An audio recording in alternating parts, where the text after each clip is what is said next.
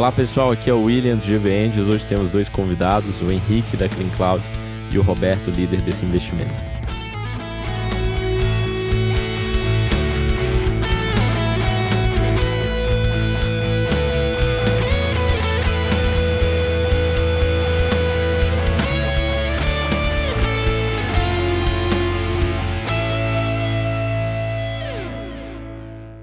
Fala Henrique, tudo bem? Cara, muito legal ter você aqui no nosso podcast, no meu primeiro cheque. Roberto, tudo bem? Muito legal ter você aqui como convidado também. Hoje a gente vai contar um pouco da história da Clean Cloud, mas queria começar com você, Henrique, para você contar um pouco sobre quem é você, como que tem sido essa jornada de co-founder da Clean Cloud, qual que é o problema que a Clean Cloud resolve e por que que esse é o momento. William, obrigado aí pelo convite, um prazer estar aqui com vocês. É, então, a Clean Cloud, a gente começou com uma dor que identificamos no mercado há três anos, que era do desperdício de recursos na nuvem. Então, quando a gente fala em nuvem, é sempre bom diferenciar né? o mercado SaaS, o Software as a Service, que a gente usa todos os dias com Salesforce, diversos CRMs, Office 365 e por aí vai, e da infraestrutura como nuvem, que é você deixar de ter um data center em casa e passar a usar isso de um terceiro. E esse terceiro são as maiores empresas do mundo.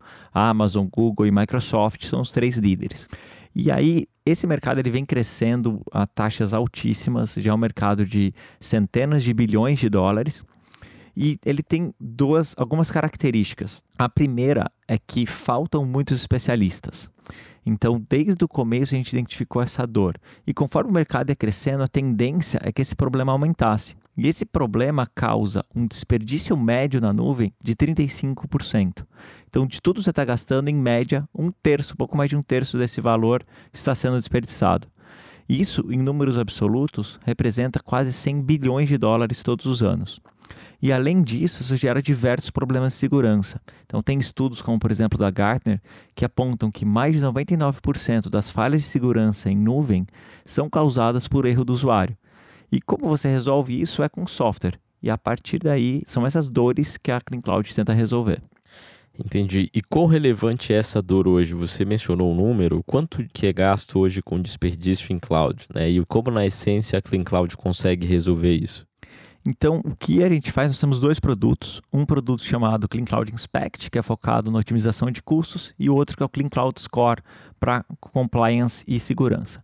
Então, nos dois produtos, a gente vai fazer verificações automáticas na nuvem. Então, como se fosse um especialista analisando o seu ambiente. Então, um software que vai rodar periodicamente e trazer essas oportunidades de economia. Então, no Clean Cloud Spec, a gente inclusive cobra pelo potencial de economia identificado. Então, o cliente sequer precisa de budget para contratar esse produto.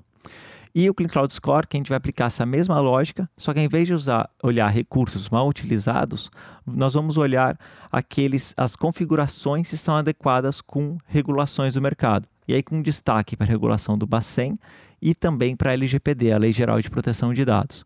Falando em tamanho de mercado, a AWS sozinha fatura cerca de 40 bilhões de dólares por trimestre e ela representa aí, segundo as estimativas, 50% do mercado. Então nós estamos falando aí de um mercado que já está chegando em 400 bilhões de dólares. Gigantesco, né? Muito legal. Queria trazer o Roberto para a conversa. Roberto, muito legal ter você aqui. Queria que você contasse para a gente um pouco sobre você, né? E como líder desse investimento no Giventus, eu queria te perguntar o que, que te chamou a atenção na Clean Cloud. Como que foi o processo de coordenar esse investimento com o Giventus e também um co-investidor que participou da rodada?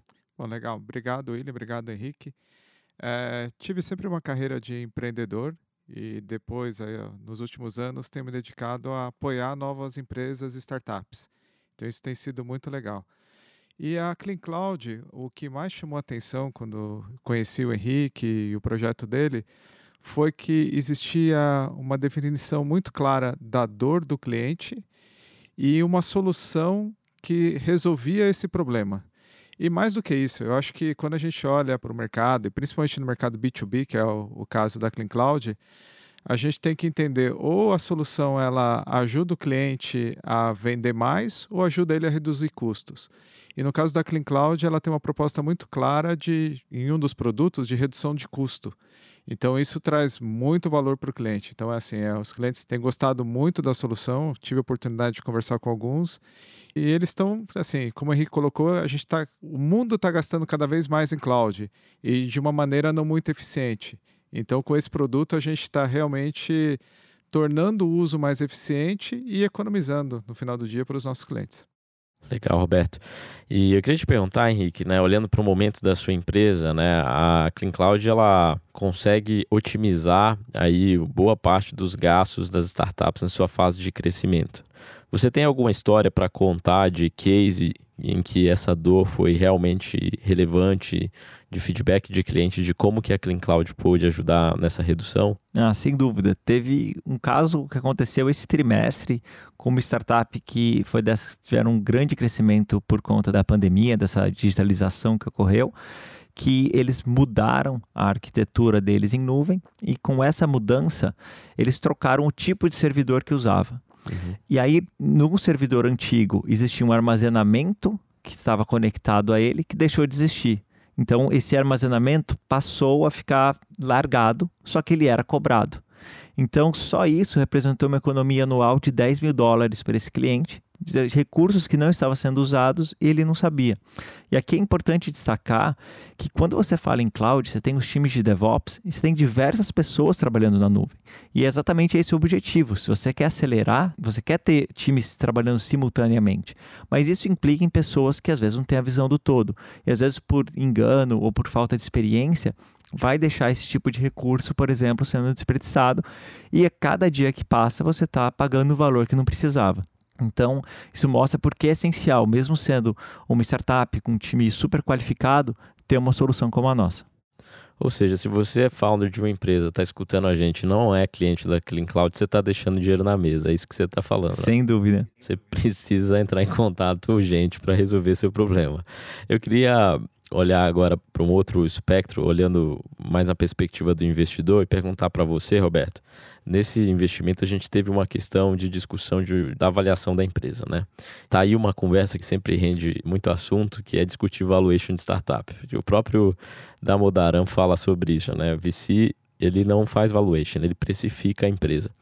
E aí, pelo que eu entendi, na rodada da Clean Cloud, vocês tiveram que fazer um ajuste tanto quanto voltado aqui no cap table para ajustar uma saída de um dos sócios, como também para acomodar os investidores e garantir que o investimento conseguisse continuar crescendo e tudo mais. Você quer compartilhar um pouco dessa história para a gente trazer esse aprendizado aqui para quem escuta a gente? Ah, legal. Bem, bem legal esse ponto, William. O caso do investimento da Clean Cloud, ele foi interessante porque existia o interesse de um dos co-founders de sair da companhia. Ele tinha uma participação relevante. E isso, no fundo, ajudou a gente a acomodar os investidores e a aumentar o cheque. Então, porque a gente, com essa saída, a gente pôde ter um, um desconto para sair, do que é normal. Então, quando você vai fazer uma secundária existe um desconto. Isso levou a um preço médio do investimento, do valuation, um pouco abaixo para nós investidores e sem, sem impactar no valuation, na expectativa do empreendedor. Então, isso foi muito legal que a gente conseguiu não só acomodar os interesses do empreendedor, no caso o Henrique, e os interesses dos investidores. E nesse caso, acho que um outro complicador que existia era que eram duas redes investindo, nós da GV Anjos co-investindo com outra rede, então isso também ajudou. E, e, outro aspecto que foi muito legal é que foi uma captação para aquela época relativamente grande, a gente conseguiu trazer mais investidores.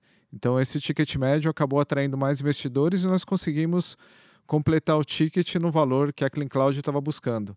Então isso foi bem relevante, foi bem legal, acho que é um aprendizado. E outra coisa que acho que é legal para todo mundo que está escutando é que não existe uma regra clara. Eu acho que é assim, no fundo é uma negociação entre os investidores, o empreendedor, para que acomode os interesses e com foco sempre na empresa. Acho que a, a, empresa é que tem que sair, a startup é que tem que sair mais forte dessa negociação e, e com muita vontade. O empreendedor tem que sair dessa negociação bem engajado e achando que realmente agora ele pode construir algo maior do que ele estava construindo sozinho.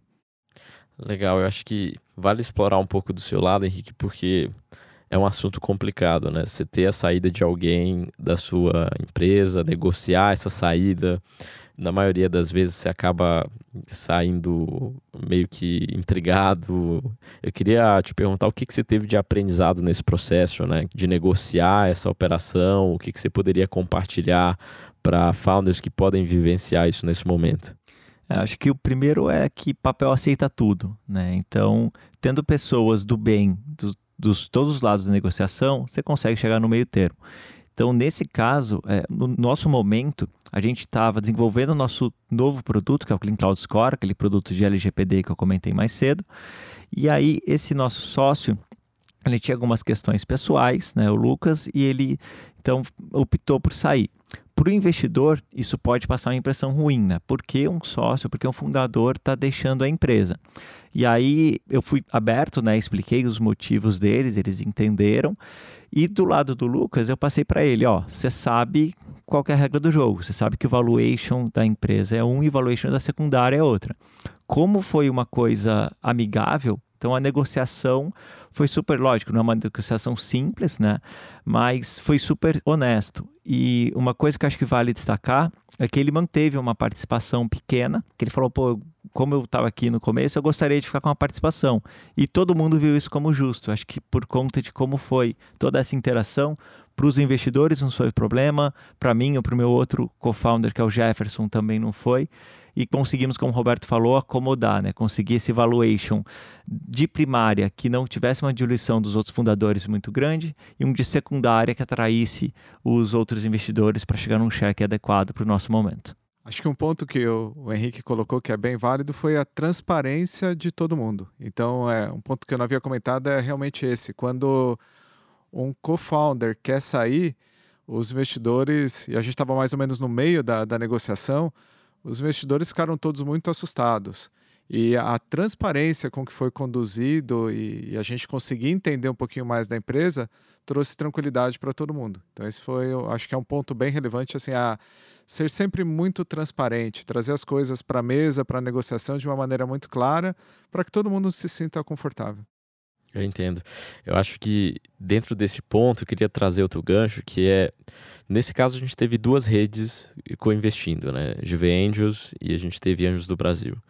E, Roberto, eu acompanhei ali de perto, você tem um trabalho ali de equalizar né, interesses, de colocar todo mundo em um contrato, é, de garantir que todas essas pessoas vão estar alinhadas quanto a esse investimento.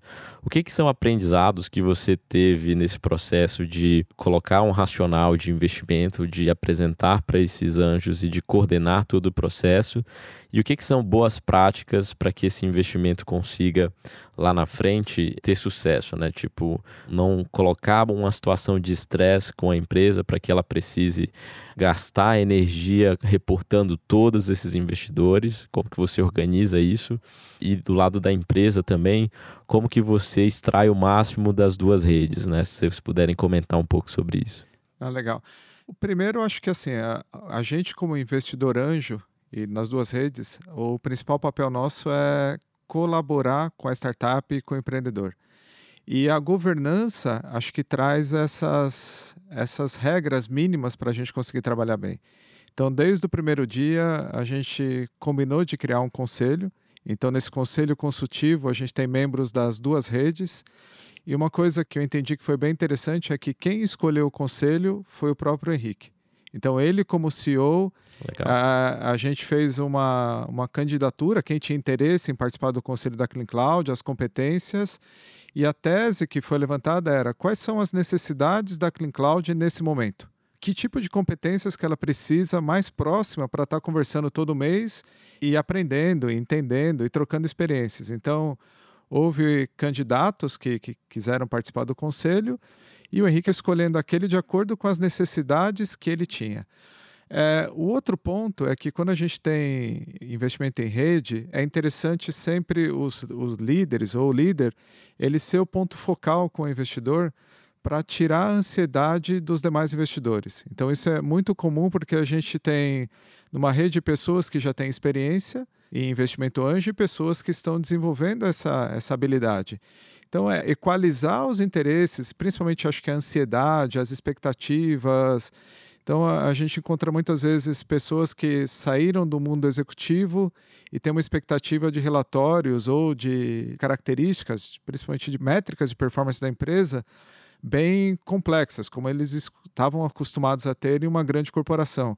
E é um pouco diferente na startup. Então, é, o papel é equalizar as expectativas, a ansiedade, mas sempre tirar da rede o melhor. Então, acho que trazer de cada investidor como que ele pode colaborar com a empresa. Isso tem sido bem, bem legal e especificamente na Clean Cloud tem sido uma dinâmica, acho que muito rica.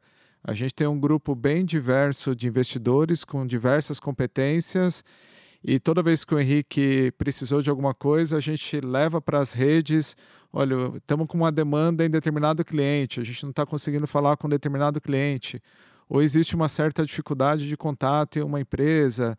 Então, assim, a rede sempre tem ajudado, e não só isso, acho que principalmente agora, recentemente, na questão da LGPD, a gente tinha um especialista no grupo que trouxe uma série de insights para o Henrique, para a Clean Cloud, para que ela pudesse se adequar rapidamente à LGPD. Então, é, é uma acho que a gente tem que, como rede, como GV Anjo, sempre levar o melhor para o cliente. É isso que a gente tem feito. É, acho que complementando aí que o Roberto falou, acho que é bem isso. Você, como empreendedor, acho que muitos empreendedores não sabem que é um trade-off você pegar um investimento. E quanto mais você traz para o investidor, quanto mais informação você traz, quanto mais completo é o seu relatório, mais ele vai poder te ajudar. Então ele pode te ajudar de uma forma mais ativa ou de uma forma mais passiva, de ver no relatório que você está trabalhando com o cliente falar, ó, eu sou amigo do CEO dessa empresa, como já aconteceu. A gente tem um investidor do grupo que é um especialista em inteligência artificial. E aí ele ia ministrar um curso, e aí tinha algumas vagas e ofereceu para o nosso time. Então, meu CTO participou. Então, esses pequenos ganhos, que é o smart money, né, que é o ponto batido, que faz o investimento realmente valer a pena. E quando você escuta o investidor contar, eles são unânimes em dizer aqueles negócios early stage que eles mais puderam ajudar são os que dão o melhor resultado. Então, ter essa relação, essa transparência, essa troca de informações acaba sendo super vantajoso para os dois lados. A gente tem aqui, né, no, no, caso do Roberto, dois chapéus, né? Você tem o chapéu de investidor, você tem o chapéu de empreendedor também. E você é um dos cofundadores da Pixion, que é uma das principais health techs no Brasil. É, olhando para essa história, né, Roberto? Você teve essa experiência bem de início de empresa, crescimento, amadurecimento, e o seu relacionamento com os investidores também deve ter amadurecido conforme a empresa cresce. O que, que você vê hoje de diferente, né, que pode ser aproveitado na dinâmica entre empreendedor e investidor do início até uma fase mais madura? Onde que muda e em que nível que a exigência começa a mudar? Para dar um pouco dessa perspectiva para os founders que estão escutando a gente, né? Vai chegar um momento que o nível de report muda, as exigências vão mudar, o compliance vai mudar. O que, que você pode contribuir com isso? No caso do investimento anjo da Clean Cloud, o que, e pensando um pouquinho na experiência que eu tive, é pensar na, na governança. Então, no nosso caso, um dos primeiros investimentos, investidores da Pixel foi a Intel Capital. Então, naquele momento, a gente era uma empresa relativa, uma empresa média, já tinha um faturamento significativo, e você implementar a governança que não existia, ela deu muito trabalho.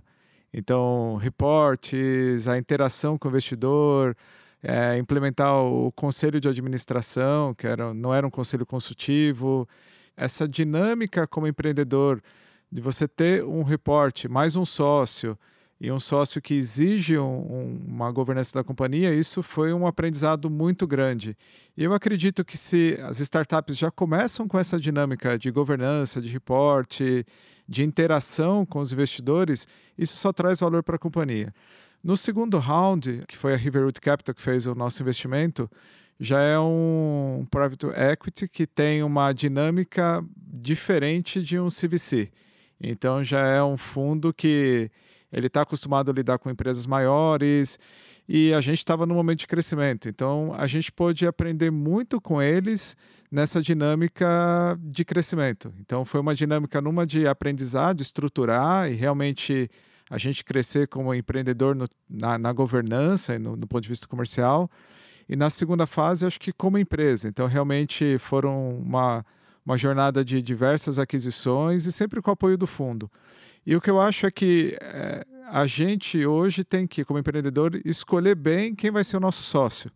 Então, existe uma liquidez de capital no, no, no, mercado.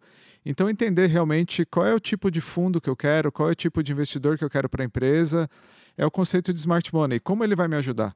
Então, a gente liderar realmente esse processo de captação escolhendo o, a característica do fundo que mais tem a ver com a empresa e a necessidade dela naquele momento. E lembrando que o fundo, os fundos, os investidores, eles entram na empresa, vão ficar um determinado período e vão sair. Então, acho que alinhar isso dentro dessa expectativa. É bom ter claro isso em mente também. É, isso tem que ficar bem claro. O founder tem que escolher bem seus, seus sócios, né, seus investidores. Agora, Henrique, eu queria trazer um pouco mais para o lado da Clean Cloud e olhando para o cenário, né, o momento que a gente vive, algumas empresas foram severamente prejudicadas com a pandemia, outras conseguiram crescer bastante. E a adoção de aplicação em nuvem foi uma coisa que cresceu bastante durante a Covid-19. Eu queria te perguntar, olhando para o seu negócio, como que isso impactou, né? E dentro, desse, dentro dessa questão, como que os riscos de cibersegurança também acabaram impactando não só a Clean Cloud, mas seus clientes e toda essa cadeia, se você puder falar um pouco. Não, claro. Computação em nuvem tem algumas vantagens que são muito claras, como por exemplo a escalabilidade, o acesso às melhores tecnologias, mas tem algumas que são muitas vezes esquecidas. Uma delas foi exatamente a gestão do data center. Aquelas empresas que ainda tinham data center em março desse ano sofreram muito com isso. Que naquelas primeiras semanas da pandemia, que ninguém sabia como estava, eles precisavam ter os seus colaboradores indo até o escritório para cuidar daquilo. Então, a gente viu uma aceleração na transformação digital muito grande. Segundo a IBM, nós aceleramos cinco anos apenas em 2020. Então, a adoção cresceu bastante e a gente viu isso nos nossos clientes. Ao mesmo tempo, a cotação do dólar subiu muito. Então, a dor de custo se tornou ainda mais latente. Então, as empresas pequenas que já estavam 100% na nuvem, aumentou muito o custo, estourou o budget por causa de um aumento do dólar e aquelas empresas mais tradicionais estavam efetivamente mudando os ambientes de produção para a nuvem, então aumentando bastante o consumo. Então, para o Clean Cloud Inspect foi muito positivo nesse sentido. Em paralelo, a gente teve a LGPD. No primeiro semestre, para quem não lembra, foi estudado adiamento, mas acabou se mantendo.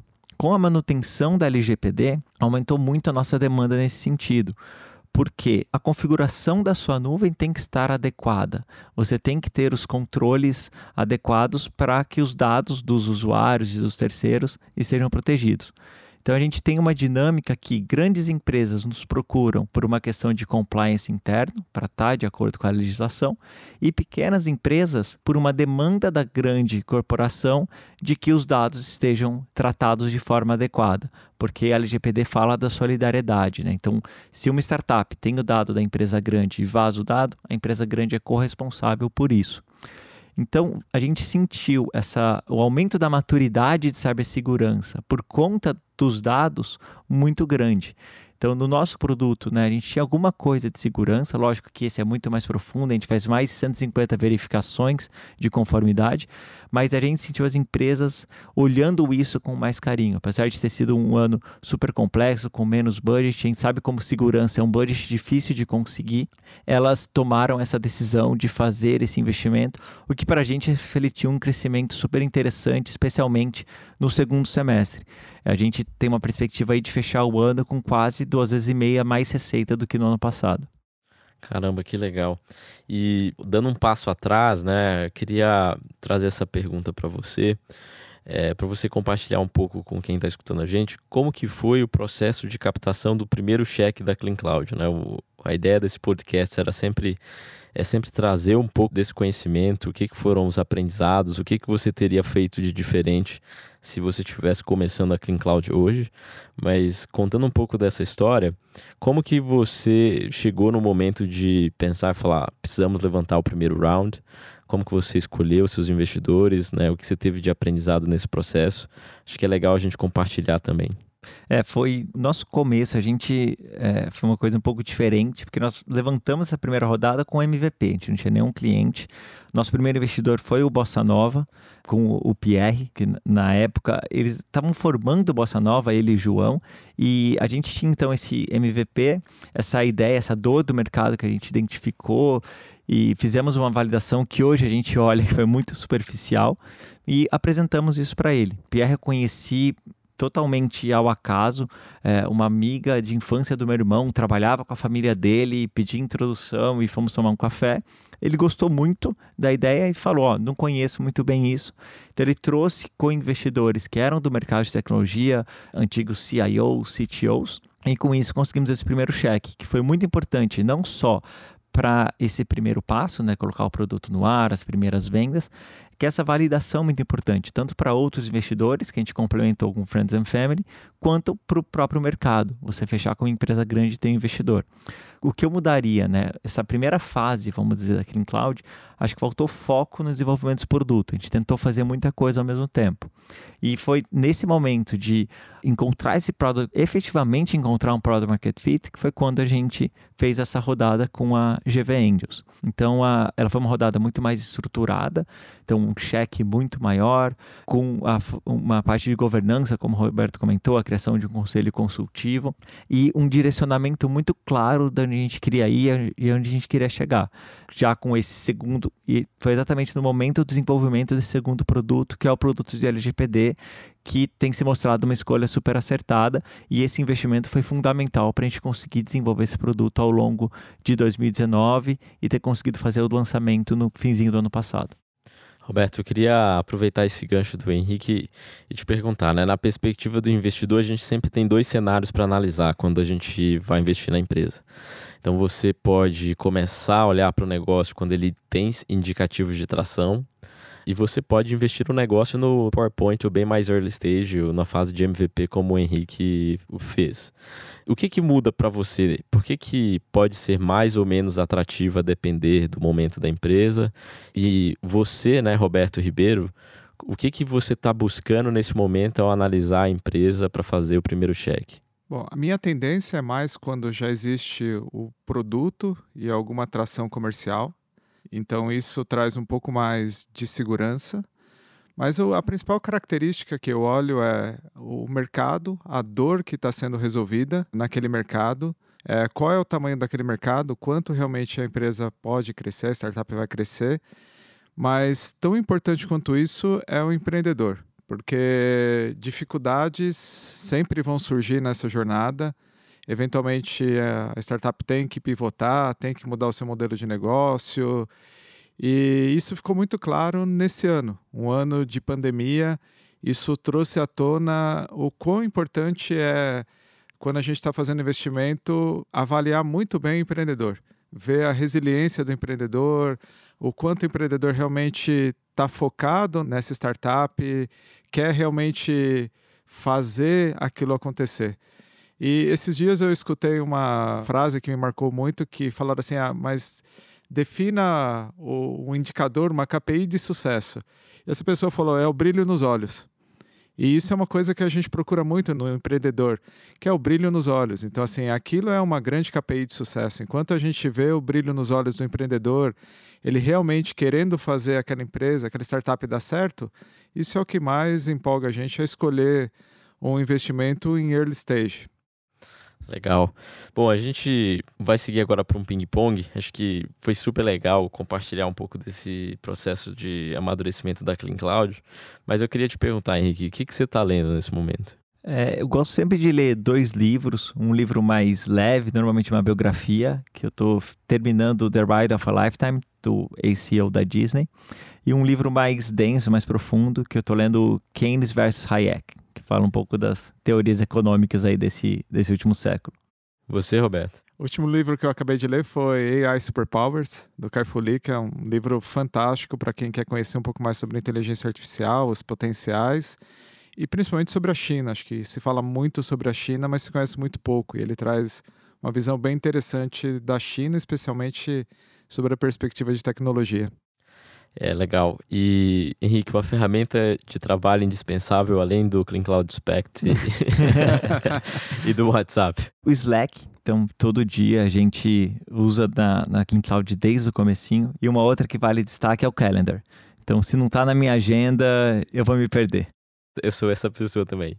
Roberto? É, para mim é o concorrente do Google. Eu sou fã do Office 365 e se não tiver na minha agenda, eu também me perco bastante. Então, assim, eu consolido todas as minhas coisas no Office 365. É a minha, minha ferramenta de trabalho hoje em dia. Legal. É, muito provavelmente você teve, ao longo de toda essa sua trajetória como empreendedor, alguma pessoa ou um grupo de pessoas que te serviu como inspiração ou que te apoiou em momentos difíceis, te ajudou em tomada de decisão, por aí vai. Você pode falar para a gente quem foi? É, eu gosto muito de ler biografia, então vários desses fundadores, inventores me inspiram bastante. É, acho que é difícil também não falar de família. Meu pai empreendeu, ele inclusive teve um portal de internet em 90 e alguma coisa, antes de existir internet gratuita. Eu lembro que o que acabou com o negócio dele. É, mas uma pessoa assim que eu poderia destacar é o, é o Amiran, que é um fundador, é um israelense, fundador de uma startup é, chamada Spot, que foi recentemente adquirida por 450 milhões de dólares e que a gente sempre conversa, ele dá uma mentoria que eu acho super legal e acho ele super, eu sou super grato a ele por é, dar esse tempo e mesmo no processo de auditoria, o processo que ele estava vendendo, de ter ali uma horinha para bater um papo, para passar um pouco da experiência. Então é uma pessoa que admiro bastante e me ajudou bastante nessa jornada empreendedora. Excelente. Bom, queria agradecer a presença de vocês. Acho que foi um baita aprendizado aqui para quem está escutando o nosso programa. Obrigado, Henrique. Obrigado, Roberto. Acho que a história de vocês é muito legal e, de novo, né? Se você não está usando o Clean Cloud, você está deixando dinheiro na mesa. Você tem que sair daqui e pedir uma demonstração agora mesmo. Agora mesmo. é, por favor, hein?